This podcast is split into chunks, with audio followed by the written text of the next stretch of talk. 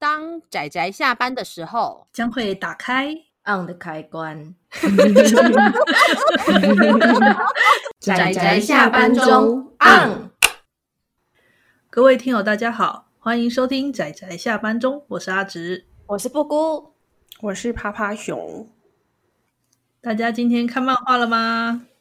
看了，看了，看超多的。是哟。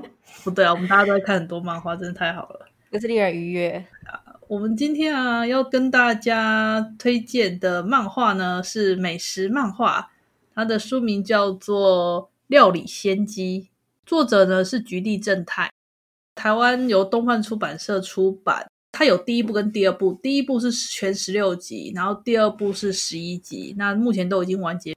至于这部漫画，它是由它是主要也是以日本的和食料理为主的故事。不过，因为它的画风吧，我觉得它的画风其实还蛮有浮世绘，那个算浮世绘，嗯、很有个人风格啦。对啊，觉得人有点圆圆的感觉，圆圆的，圆的吼，那个线条就是不太像现，不太像现代人会会习惯的那种画风。没错。其实我当初也是我以前大学时代吧，然后是我的朋友塞给我的，不然我自己也不会主动去看这一部。但看完之后觉得有推荐的理由？这部吗？对呀、啊，这部其实是其实是我觉得我想推荐，因为一般的料理的漫画基本上，呃，应该说美食漫画有分为去找寻找美食的那种猎食美食猎人，对，那种类型的，跟另外一种就是制作料理的类型，烹调类的。对对对，烹调啊，料理类的。那这部《料理仙姬》它是属于类似制作料理类的类型，可是我觉得它很微妙，它给我的感觉其实有点游离在这两个之外。对对，它是一个呃，我我刚刚也有跟大家，就是我们小伙伴在之前录之前有稍微讨论一下，这部其实是我阿紫我提出来，我想要推荐啊，就是说虽然为什么我会觉得像这种画风明明不是特别的符合现代流行，可是因为我觉得它相当的。有味道，而且很切合他关于和食跟和的文化的这个理念。如果大家有拿到实体书，应该会有发现，它的封面封面的纸是那种和纸的那种质感，然后它整体的设计其实都是相当的，怎么讲，充满日式风味吧。然后故事的背景呢，是设定在一个叫做什么一生庵这个日本料理老店。然后呢，主角女主角是这个料理老店的那个看板娘，就是女将，他们那个日本称之为女将，就是类似他们的那个招牌看板娘，是这里面的主角。那我们另外一个男主角，就是来带出这个世界的主视角，是一个叫做江崎好夫的一个青年。然后因为他是他们家也是经营旅馆的，然后就被说。出来到他们这边算是去学习，顺便去接手他们那个类似行政业务这样的工作，然后去了解怎么经营一家料理店这样子。但是呢，因为他的名字好夫很像那个不二家吧，就常常被那个阿仙，就是我们刚刚说的看榜女郎，就是我们的那个女主角，就就叫顾立国这样子。然后就是故事就借由这个一般的这个青年，然后来看看经营了这个有几百年的那个历史老店的。这个一生安老板娘阿仙，她待人处事，跟她整个对于怎么说文化的传承，我觉得那个就是具有传承感诶。嗯，对啊，因为我这一部漫画我在看的时候啊，我之前之所以会说它好像有点游离在诶美食猎人以及烹调漫画、烹调料理这两个概念之外的原因，是因为我觉得这部漫画看起来。除了像阿直说的以外，他在介绍和和时和的思想之外，还有就是他很大的篇幅是在描述这位看板娘，她的名字叫仙嘛，阿仙。对，对，他在描述他这个人是怎样的人，然后他的想法、他的思想是怎样的。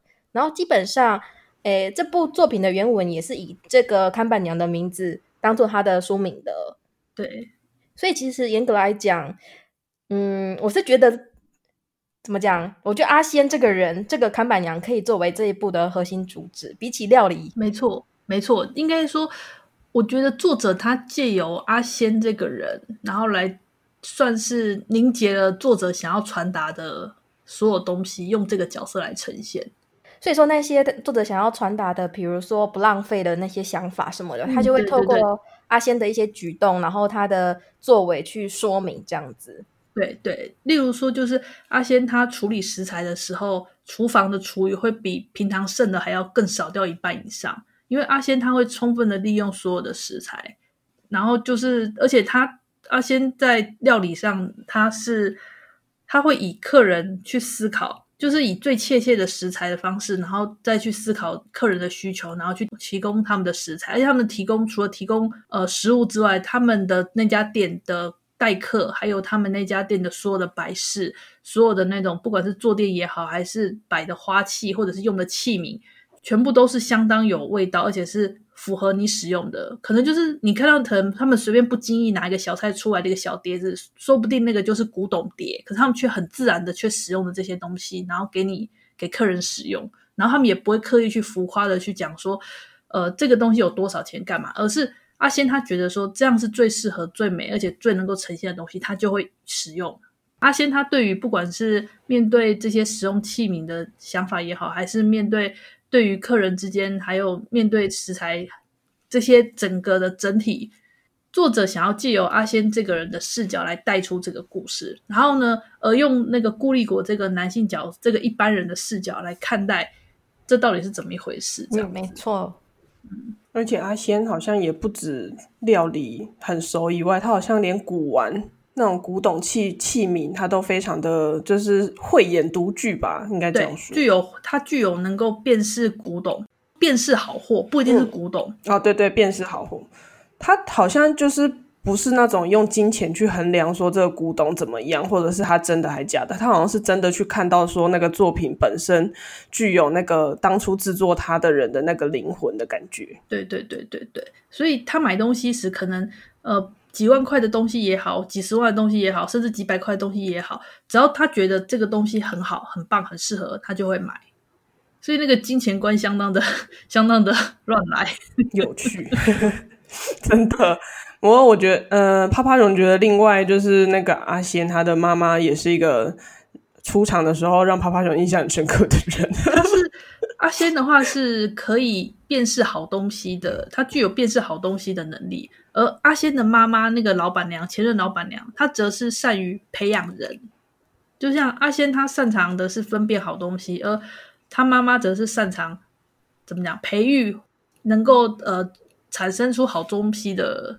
人匠人吧，专门培育那些匠人的人，这是阿仙他妈妈的特色。嗯，对，所以呃，举个以一个他们举个例子吧，因为我记得里面有一篇让我印象很深刻的一个单回，就是呃关于米，因为他们那个他们那个整个一生安这家日本老店里面的所有员工，其实都有自都是很多那种各个不是不是食材行，就是料理店，不然就做酒，就那种都有相关的行业，他们家的孩子来这边算是。顺便学习，然后同时也是当做员工这样子，然后他们在这边确实也学到很多。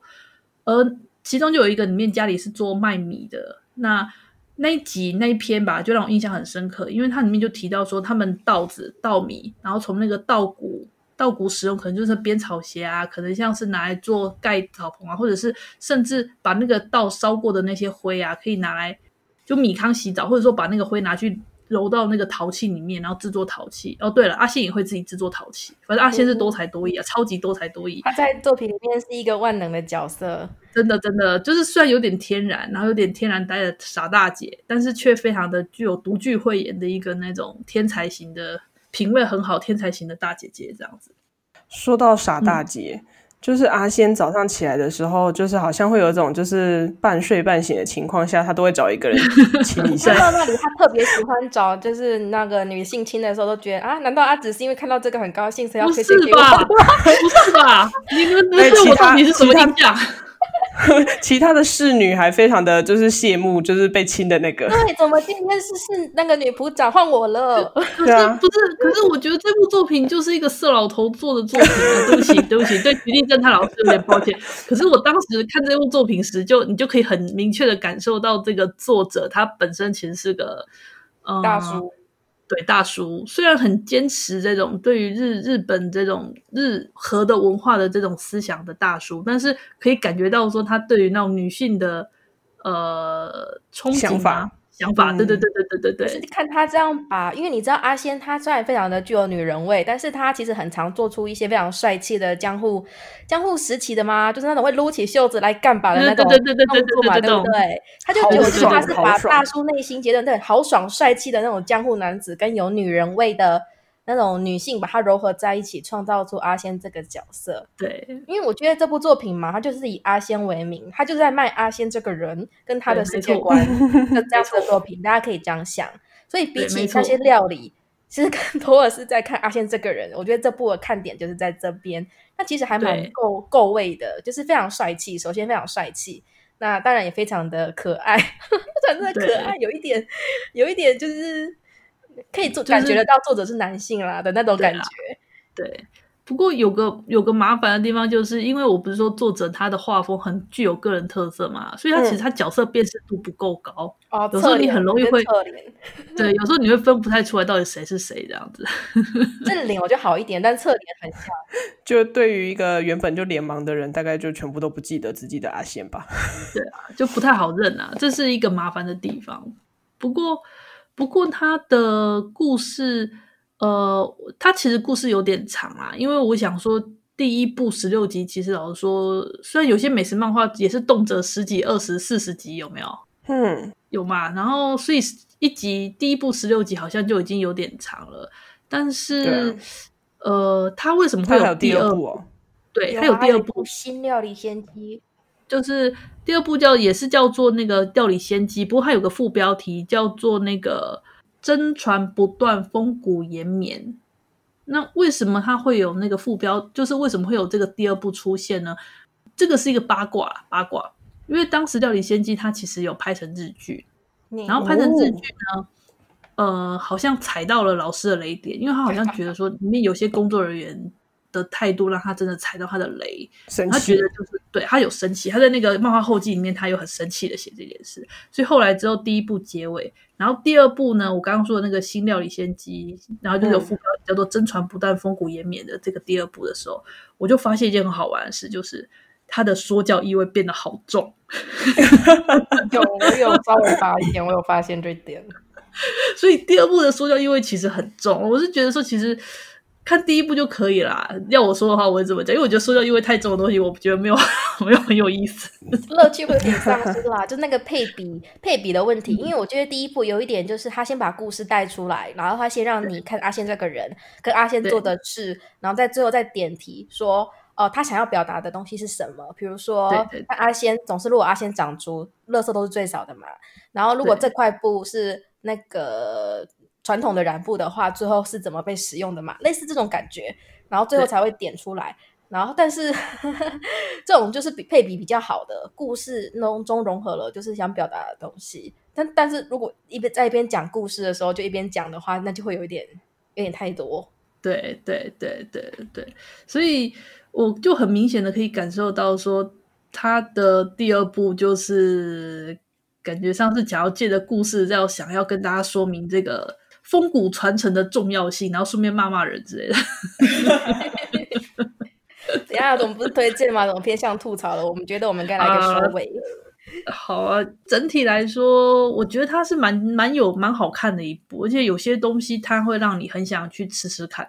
对，有我我是会想说想去消费看看，但听说他们这个消费应该不便宜，虽然故事中从来没有提过，但是我看。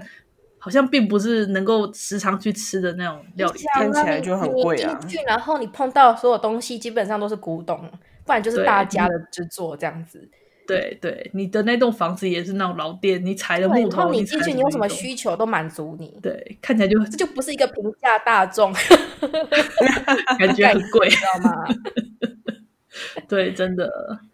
对啊，但是还是很想吃啊！我觉得料理美食作品的最大特色，一就是让你想去吃嘛，二就是能够让你感受到文化吧。嗯、我觉得这部料理先知最大的特色就是它有去呈现出那个文化感，嗯，就是跟其他的料理漫画比较不太一样的地方，就是它的料理是它很明显的就锁定在关于和和食这个和的文化，就是包含着它东西食物的最初的。制作产生，然后到制作它的人，然后到这些食物来到来到料理的店，那你怎么去处理这个食材？包含去盛这个食材的器皿、这个环境、这个桌子、这个垫子、这个整个的布置，旁边插的花，然后一直到你客人来，然后我们接待你跟这些侍女们他们的这些言行举止跟谈吐，这一切一整个下来的整个和的文化，就是这个和食的概念，氛围的描述。对，我觉得。这就是这部作品他一直很想提的。那他有借由这个仙阿仙这个这个角色来玩，来呈现出这个和的观念、和的概念，这样子。我觉得就是类似这样的作品，嗯。有机会，我觉得大家可以看一下。虽然我真的觉得那个画风，我不太，我不太有自信，那个画风能不能可以啊？我觉得你只是要一开始的时候接触，然后你要先习惯这样子。因为它其实不丑，它只是属于现在不流行的那一个种类，嗯、然后过于比较杂乱，是没错。对，这种不是现在流行的画风，嗯、但我认为如果书看的比较多，其实这应该也算是可接受的范围，完全可接受的范围。是是是。好啊，那我们今天推荐的这部《料理仙姬》，呃，我是觉得蛮有趣的啦。那如果大家有机会的话，可以翻翻，讲的很没自信。我觉得还蛮值得一看的。对啊，我是觉得它有它很值得一看的地方，但是它感觉很久，应该比较不好找。因 为我倒觉得还好，租书店可能还蛮好，蛮多的。租书店都倒光了，哈哈哈。因为是东贩的书，其实应该还不算难找。东贩意外的书其实量还蛮足的，我觉得。哦，好，那我们今天的推荐就到这里。那谢谢大家的收听，我们下次再见喽，拜拜。再见喽，拜拜。拜拜。啊，上班，工作啦！我不要工作。下班了，回去回去工作喽。